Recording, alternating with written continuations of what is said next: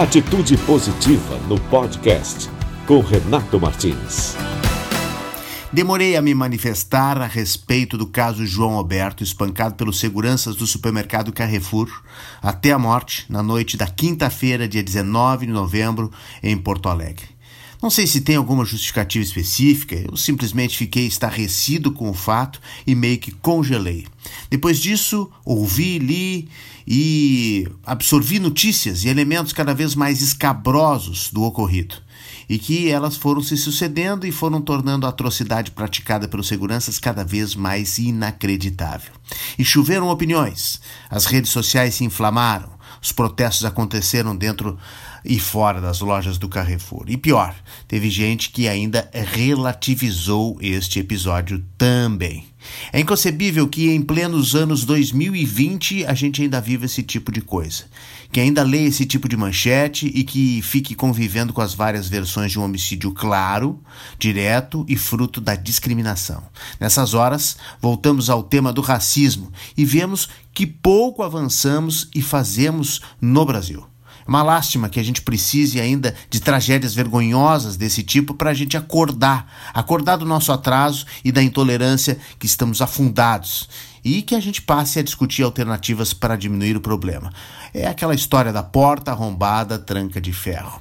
Eu penso que a maioria das falas, das ações que foram feitas nesse momento de dor e tristeza, elas são paliativos, quase inócuas para combater um racismo que está instalado em nosso país historicamente e que curiosamente tem uma população composta por 56% de negros.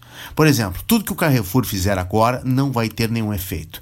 A revolta é tão grande com a marca que doar um dia de renda da loja, por exemplo, onde aconteceu o espancamento, para as causas dos movimentos negros, é uma atitude pífia. Nada do que o Carrefour fizer ou disser agora, nesse momento, vai amenizar ou compensar o que aconteceu.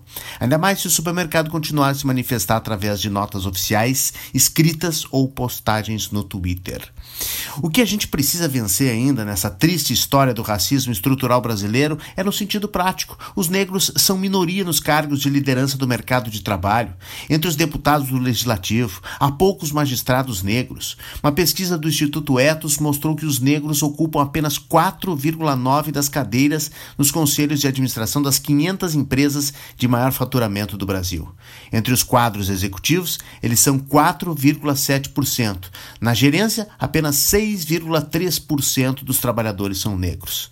Em 10 anos de 2007 a 2017, o Brasil se tornou um país muito mais potencial de morte para negros do que não negros. A taxa de homicídio cresceu 33,1% no período para os negros, enquanto a de brancos aumentou 3%.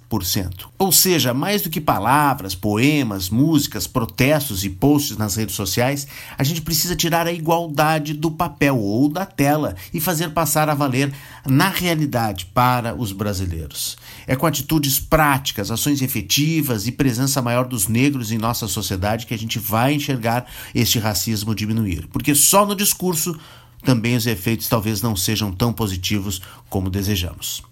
Se ligue na nossa rede atitudepositiva.com.br, confira o nosso canal de vídeos no YouTube, se inscreva por lá e siga nossas redes sociais. E até a próxima. Atitude Positiva, porque tem muitas histórias boas para contar.